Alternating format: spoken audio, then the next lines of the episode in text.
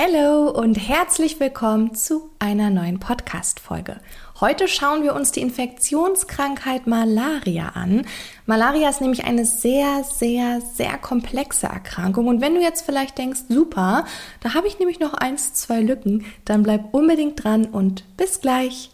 Ich bin Elli von Natürlich Elli und du hörst meinen Podcast Medizin im Ohr. Wir beschäftigen uns hier mit Themen rund um Medizin, klären offene Fragen und führen spannende Gespräche mit inspirierenden Gästen. Wenn du also ein paar Minuten Zeit hast für ein bisschen Medizin im Ohr, dann lass uns loslegen. Malaria ist eine Tropenkrankheit. Soweit, so gut, das weißt du ganz bestimmt. Aber wie wird Malaria denn ausgelöst? Also Malaria wird durch Plasmodien hervorgerufen und diese Plasmodien werden durch eine ganz bestimmte Mückenart als Vektor übertragen. Also die Mücke fungiert hier als Vektor und wenn die selbst mit Plasmodien infiziert ist, dann gibt sie eben diese Plasmodien, wenn sie jetzt einen Menschen sticht, weiter. Wie Malaria dann abläuft und was für eine Prognose die Erkrankung auch hat, das hängt maßgeblich von der Plasmodienart ab, denn ja, wir haben hier verschiedene. Und zwar unterscheiden wir drei verschiedene Arten. Ich lasse dir ganz kurz Zeit, vielleicht kannst du dich ja an eine, zwei oder sogar drei erinnern. Wir haben zum einen das Plasmodium malaria. Und Plasmodium malaria führt zur Malaria quartana, also löst diese Form von Malaria aus. Das bedeutet, wir haben hier ein Vier-Tage-Fieber. Achtung! Das bedeutet nicht, dass wir vier Tage lang hintereinander ein Fieber haben, sondern es kommt alle 72 Stunden zu Fieberschüben. Also Malaria quartana, quartana gleich vier. Dann haben wir Plasmodium vivax und ovale und das sind Erreger, die meistens Malaria tertiana auslösen. Wenn du jetzt weißt, was Malaria quartana, ne, quartana 4 war, dann kannst du dir wahrscheinlich auch herleiten, was jetzt Malaria tertiana ist. Ganz genau, hier geht es um ein Drei-Tage-Fieber. Also wir haben hier alle 48 Stunden einen Fieberschub. Und dann haben wir die gefürchtete und auch komplizierteste Form, und zwar ist das die Malaria tropica. Die wird ausgelöst durch das Plasmodium falciparum. Und warum ist es so kompliziert? Weil wir hier nicht wie bei den anderen beiden immer wieder ganz bestimmte Rhythmen von Fieberschüben haben, sondern hier kommt es zu gefährlichen, unregelmäßigen Fieberschüben. Weil wir jetzt gerade über die Erreger sprechen, meine Frage an dich. Haben HeilpraktikerInnen hier Meldepflicht oder Behandlungsverbot? Überleg einmal.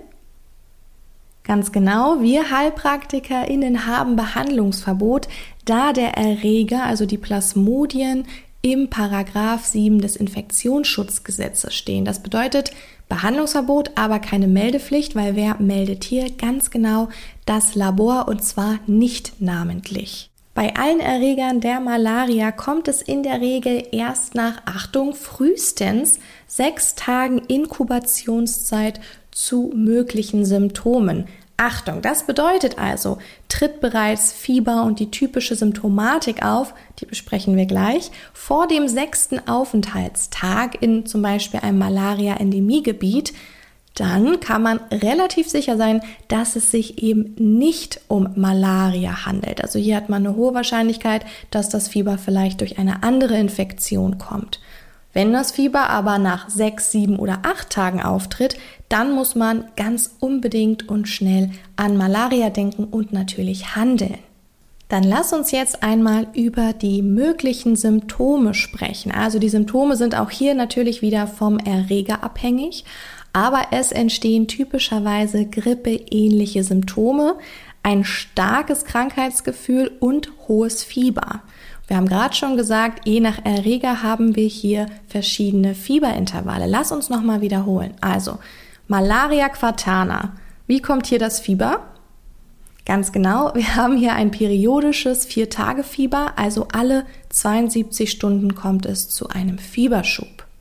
Malaria tertiana, Ganz genau, periodisches Dreitagefieber, also alle 48 Stunden kommt es zu einem Fieberschub und Malaria tropica, Achtung, das war hier die komplizierte und gefürchtete Art. Hier haben wir unregelmäßige Fieberschübe, die man auch nicht voraussagen kann, weil man hier wirklich keinen Rhythmus erkennt. Wenn wir jetzt an hohes Fieber denken, was tritt hier gerne auch als Begleitsymptomatik auf? Ganz genau, es kann natürlich zu Kopf- und Gliederschmerzen kommen. Das zählt dann auch wieder zu diesen grippeähnlichen Symptomen. Aber das war es leider noch nicht, denn hier kann es auch zu unterschiedlichen Symptomen in den Organsystemen kommen, wie zum Beispiel zu einer hämolytischen Anämie, wenn wir jetzt an das Blut denken, weil die Erythrozyten hier zerstört werden. Dann kann es zu einer Thrombozytopenie und dadurch eben auch zu einer hohen Blutungsneigung kommen, was sehr gefährlich sein kann.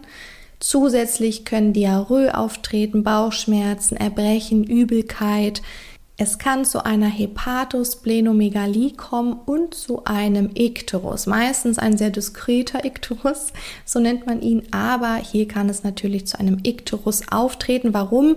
Ganz genau, weil wir hier eine hämolytische Anämie haben. Also hier werden Erythrozyten in einem sehr kurzen Zeitintervall zerstört. Eigentlich sollten Erythrozyten ungefähr 120 Tage leben, Gänsefüßchen.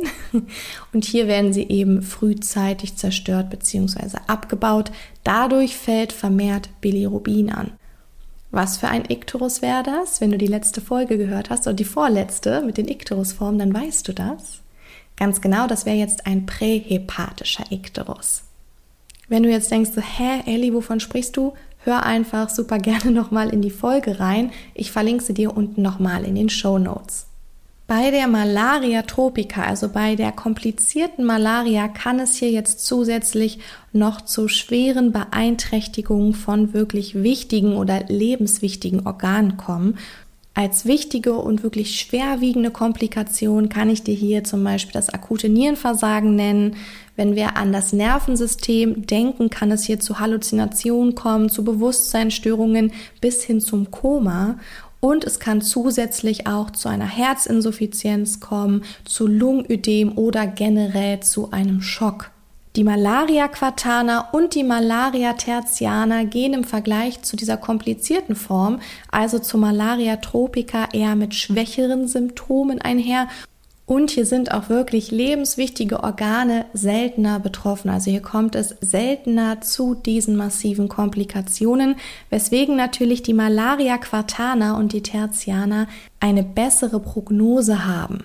Du merkst also, es ist wahrscheinlich in der Diagnostik gar nicht so einfach oder in der Anamnese, weil Malaria eben so viele verschiedene Gesichter haben kann, sich dadurch also unterschiedlich präsentiert und deswegen eben auch häufig fehldiagnostiziert wird. Also merke dir unbedingt, dass du bei Fieber in Kombination mit einer Reiseanamnese auch an Malaria denken musst. Okay, dann lass uns jetzt einmal ein bisschen über die Diagnostik sprechen. Und zwar starten wir mit dem Blutbild. Wie sieht denn so ein typisches Blutbild eines Malaria-Patienten aus? Ich lasse dir kurz Zeit. Wir fassen es einmal gemeinsam zusammen. Wir haben ja schon gesagt, es kann zu einer hämolytischen Anämie kommen. Das bedeutet also, hier wäre das indirekte Bilirubin stark erhöht. Außerdem könnten auch Retikolozyten erhöht sein. Dann haben wir auch schon angesprochen, könnte man eine Thrombozytopenie sehen und eventuell auch noch eine Leukozytopenie. Eine ganz wichtige diagnostische Maßnahme ist der Erregernachweis natürlich, und zwar der Erregernachweis im, wie heißt das? Vielleicht weißt du das? Ganz genau im dicken Tropfen. Jetzt denkst du wahrscheinlich so, was? Was soll dieser dicke Tropfen sein? Das bedeutet, so wie der Name es schon verrät, dass man wirklich einen dicken Blutstropfen auf einen Objektträger aufbringt, ihn dann an der Luft trocknen lässt. Anders als beim dünnen Blutausstrich hier diesen Bluttropfen eben nicht fixiert, sondern nur anfärbt. Und durch diese fehlende Fixierung zerstört jetzt dieses Färbemittel, was man drauf trägt, die roten Blutkörperchen, also die Erythrozyten. Und dadurch werden jetzt die angefärbten Plasmodien freigesetzt. Und man kann genau schauen, um welche Plasmodienart es sich handelt. In der Therapie gibt es hier natürlich einige Medikamente, die zur Verfügung stehen Und es gibt zusätzlich die Möglichkeit einer Chemoprophylaxe bei Reisen in Endemiegebiete. Okay, dann hast du es für diese Folge auch wieder geschafft. Ich glaube, das waren wieder relativ viele Infos, die du jetzt in kurzer Zeit von mir gebündelt gehört hast. Deswegen machen wir einfach mal einen Cut. Und bevor du aber ausschaltest, wollte ich dich noch daran erinnern, unbedingt einmal auf unserer Internetseite vorbeizuschauen und zwar beim Heilpraktiker Leitfaden. Die Website wurde jetzt nämlich für dich überarbeitet, damit du genau weißt, was dich hier erwartet. Einmal der Videokurs, der Lernkurs, wie man wirklich nachhaltig, effektiv lernt und dann der HPA-Planer. Hier kannst du dir auch kostenlos eine Leseprobe downloaden. Deswegen schau unbedingt mal vorbei. Ich packe dir den Link in die Show Notes. Dann wünsche ich dir noch einen wunderschönen Tag, egal wann du diese Folge hörst. Wir hören uns bald wieder und bis bald.